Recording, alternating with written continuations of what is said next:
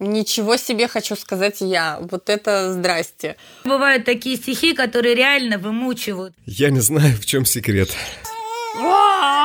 Подождите, я не готова. Что такое зеленый голосок? А, понятно. Всем привет! Это снова мы. Иван Путинцев. И Оля Жданкина. В этом сезоне мы беседуем о добре с поэтами-победителями инклюзивного конкурса «Рифмы тишины» 2022 года.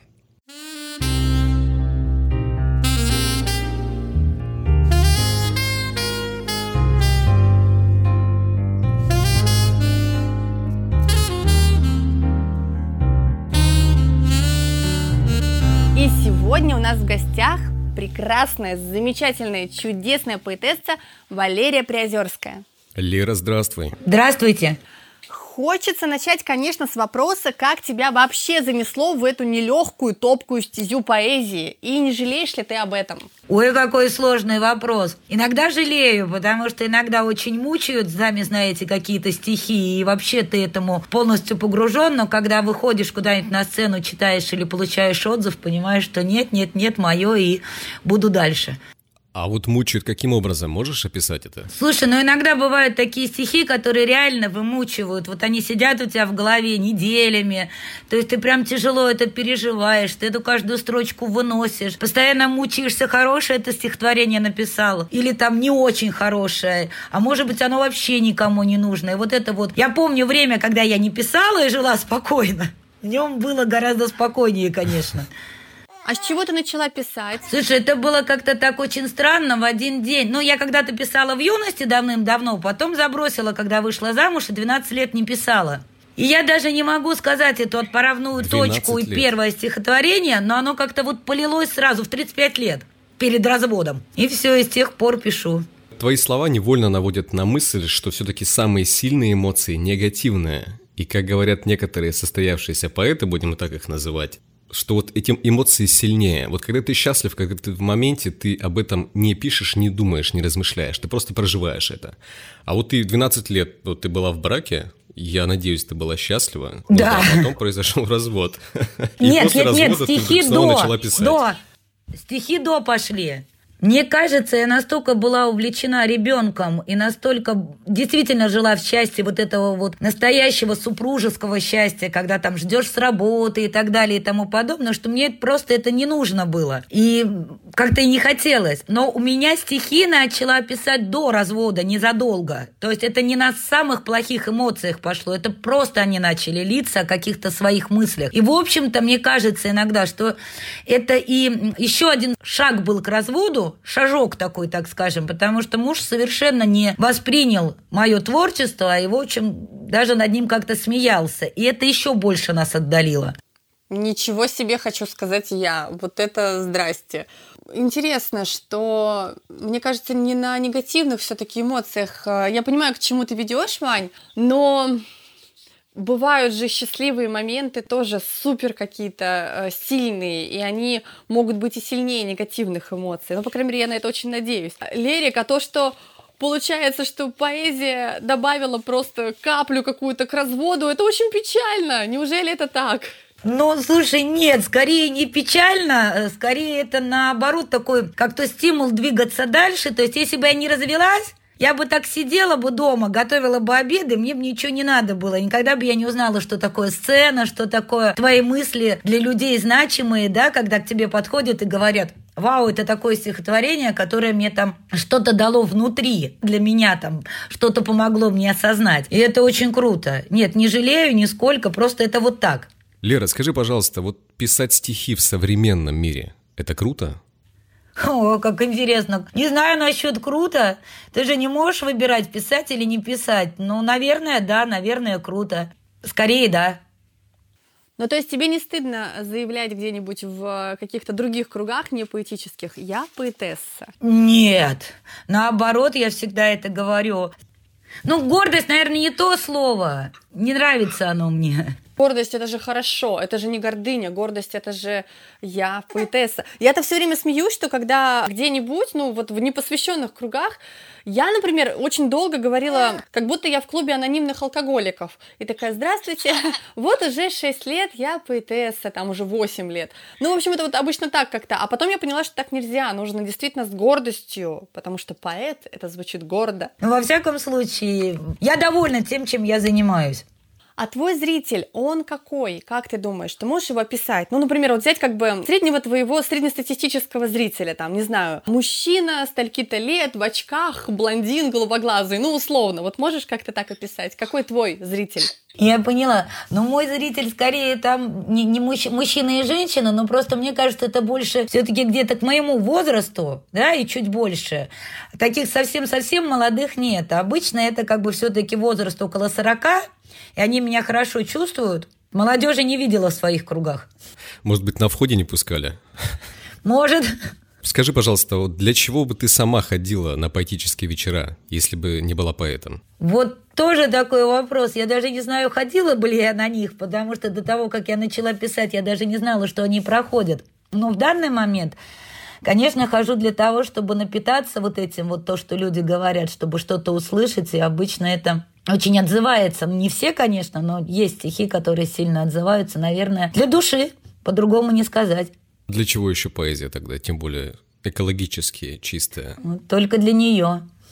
Скажи, пожалуйста, проект «Рифма тишины», он нужен этому миру, был и будет, поскольку мы собираемся его продолжать. Олечка, конечно. Помнишь, как мы его начинали? Это довольно давно было, когда мы учились. Сами еще у какой-то... Не помню, как девочку звали. Мы брали у нее уроки. И в какой-то момент мне очень сильно помогло то, что я знаю свое стихотворение наизусть на языке жестов. Я, наверное, рассказывала тебе, не помню. У нас во дворе женщина жила, сейчас, ну, наверное, ее уже нету. Она глухонемая гуляла с маленькой собачкой. Когда-то мне помогло, я подошла к ней и начала читать вот это стихотворение. Дайте, пожалуйста, миру чуть-чуть доброты. Именно на языке глухонемых. И после этого она просветлела сразу, и мы начали хорошо, ну, условно общаться. Конечно, мы там полноценно не могли общаться, но здороваться и радоваться друг другу мы уже могли. Поэтому это объединение двух миров, я бы сказала так, очень важно. Только я бы хотела э, сделать небольшое замечание. Нету такого понятия глухонемые, и языка глухонемых тоже нет. Нас Катя Каноненко за это прямо ругала-ругала, и она говорит, есть жестовый, русский жестовый язык, а глухие, они глухие, они потому что не немые. Вот, это для наших зрителей просто такой важный момент, когда вы будете, если, например, действительно общаться тоже с кем-то и с помощью там, переводчика, допустим, с глухими, то вот у них такое разделение, такие, как это, условные обозначения. А еще очень смешно, потому что они называют нас, например, не слышащими, а говорящими. Несмотря на то, что да, у них нету глухонемых, то есть они говорящие тоже, но не слышащие, но они не говорят слышащий, слышащий. Они, вот Катя очень часто в своей речи говорит, ну, вот говорящие с говорящими. Мы такие, говорящие, это кто? Она говорит, ну как, ну, с которой слышащие. Мы говорим, а, понятно. Спасибо, Олечка, что поправила, потому что, да, я забываю эту тонкость. Да, люди, слышащие друг друга, хотя бы так, должны услышать, как, как, как-то мы должны все друг друга услышать. И я думаю, что это поможет. Ну вот, наверное, это одна из целей нашего проекта. А вот скажи, пожалуйста, какие открытия ты сделала для себя в рамках проекта конкурса «Рифма тишины»? Как вы всегда интересно ставите вопросы. Открытия? Открытие, наверное, то, что этот язык жестовый очень-очень-очень красивый. Когда ты смотришь, когда за руками, кажется, что это музыка, я не знаю, в движении рук, как какое-то такое невероятное сочетание, это очень-очень красиво. Какое еще открытие? Открытие того, что можно вот через это как раз услышать друг друга и как-то понять. Он на самом деле очень интересный, этот язык. Я пыталась его, пытаюсь учить и понимать. Но он такой довольно сложный. Вот, наверное, вот это больше открытие. А еще было очень интересное открытие, что ребята говорили, рассказывали про своих, что, например, они не очень любят читать, потому что это им сложно, да, делать. Поэтому, ну, какие-то вот такие именно больше от мира их узнала, как, в каком мире они живут. Вот как-то так, Вань, не знаю, как полнее ответить. Наверное, первое, первое впечатление – это, конечно, сама красота языка. Вот ты мне сейчас напомнила несколько моментов из фильма «Кода», про который мы говорили еще в первом выпуске, который про ребенка в семье глухих. И там был такой момент, один из глухих э, жестами говорит другому члену семьи, позволь людям самим решать, как обращаться с глухими. Мне почему-то показалось это очень интересной мыслью. И снова привет Назару, потому что мы снова делаем отсылку к фильму «Кода», который это его добрая традиция, и мы будем ее продолжать. Лерик, на самом деле, очень рекомендую посмотреть этот фильм, он очень крутой, и он действительно, как сказала Катя, да, которая имеет непосредственное отношение к э, миру глухих, она сказала, что он во многом отражает их какие-то особенности, проблемы, с которыми они сталкиваются. Поэтому, в общем, хороший фильм, прям хороший. Всем рекомендуем. Лерик, скажи, пожалуйста, что бы ты пожелала э, участникам новым э, конкурса «Рифмы тишины» и будешь ли ты сама принимать участие в этом году? Я, безусловно, обязательно буду. Вот, а что пожелать? Ну, смелости, наверное, какой-то и веры в то, что твои слова услышит другой мир. Мне было очень страшно подавать первую заявку. Правда, я вообще боюсь всяких конкурсов, но здесь я не смогла удержаться и безумно рада, что меня все-таки выбрали. С чем мы тебя и поздравляем. А что пугает? Ну, в конкурсах в целом, допустим, я, наверное, понимаю. А что здесь? Почему волнительно в этом конкурсе участвовать? Ну, это как и во всех у меня конкурсах. Вот меня не отберут, вот я не попаду, вот я лучше посижу дома, тогда я не буду знать, что меня не выбрали. Вот у меня как-то с этим связано, я не знаю. Но у меня это с самого начала, это, знаешь, мы с тобой давно знакомы, я практически ни в чем не участвую, и обычно у меня это из-под палки, именно про конкурсы. Для себя именно, не, ну, я сама себя заставляю что-то делать дальше синдром самозванца, мне это очень хорошо знакомо. Да. Это именно он. Наверное, нам этот синдром всем знаком. Наверное, всем. Я думаю, что каждый этот поэт периодически испытывает такие, да и не только поэты, периодически испытывает такой, можешь ли ты, имеешь ли право вообще претендовать на это, чтобы тебя слышали? Кто ты такой, чтобы тебя услышали? Вот, наверное, такой вопрос я часто себе задаю. Имею ли я право кому-то что-то говорить? А теперь еще и на двух языках, да? Да. А, Лера, подскажи, а в поэзии сегодня больше добра или зла? Поэзия сегодня разная, и добро и зло в нем много. Я так как я общаюсь с экологией души, в основном у нас все-таки больше света. Сейчас не могу сказать сильно про других поэтов, потому что практически никуда не хожу. Но хочется верить, что все-таки люди в основном сосредотачиваются на добре, потому что только оно может победить. И в целом, насколько важно те слова, которые мы произносим, я каждый день об этом задумываюсь, от мыслей до слов. Да, вот это сотворение, почему мы творцы? Потому что нам дан выбор выбирать свои мысли в первую очередь, потом выбирать слова и действия. И вот эта отправная точка, я надеюсь, я правда не знаю всей статистики, но я надеюсь, что людей, которые несут свет, все-таки больше с каждым днем. Скажи, пожалуйста, а что для тебя есть добро? Ну, это основные базовые человеческие принципы милосердие, добросердечность, совесть, дружба, все базовые принципы, которые заложены, вот это и есть добро. Не знаю, как это еще до конца сформировать, но вот все вот это вот, все общие человеческие ценности дает вот это понимание добра.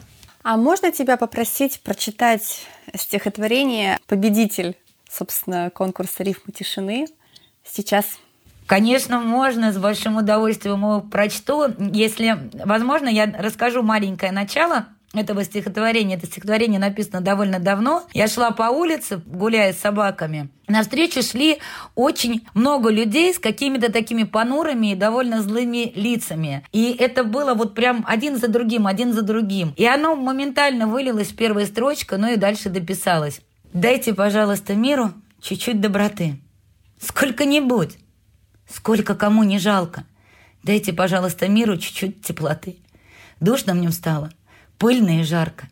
Дайте, пожалуйста, миру нужна любовь.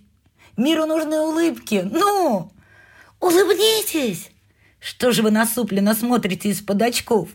Люди, пожалуйста, улыбнитесь. Стрелки часов. Вон кто-то счастливый поет. Тетенька вдруг стала заметно моложе. Я собрала букетик невинных цветов. Ветер прохладный. По коже, по коже. Спасибо тебе большое. Спасибо тебе огромное за то, что ты с нами пообщалась сегодня. Спасибо, что ты приняла участие в этом конкурсе. И мы будем очень ждать твоей новой заявки, потому что такие стихи обязательно должны быть услышаны. Я вам в ответ хочу сказать огромное спасибо, что я наконец-то оказалась в этом подкасте, потому что с самого начала, когда он начался, я смотрела с завистью на то, какие люди там присутствуют, и мне очень-очень-очень к вам хотелось. И я даже боялась об этом мечтать. Поэтому сегодня для меня великий день. Осуществилась моя огромная большая мечта – я вас очень люблю и надеюсь, что это все будет жить долго-долго и вырастет в мировых масштабах. И, может быть, на язык жестовый какой-нибудь американский нас тоже переведут, или английский, или еще какой-нибудь немецкий, неважно. Просто я надеюсь, что это будет объединяться именно в мировом масштабе, чтобы люди могли слышать друг друга. Боже, спасибо тебе огромное за такие пожелания. И здесь очень в тему будет сказать ту фразу, которую я не говорила полтора года, а теперь говорю. Дорогие друзья, если вы хотите поддержать наш проект, пожалуйста, обязательно сделайте это по ссылочке в описании к эпизоду. Эпизод подготовлен студии подкастов «Мир Далат», проектом «Поэзия экология души», нами, Ваней, Олей и э, нашей новой помощницей, моей дочкой, которая теперь тоже в наших эпизодах почти всегда присутствует. Всем мамочкам в декрете привет! Ну что ж, мы хотим, чтобы в мире было больше добра. Присоединяйтесь.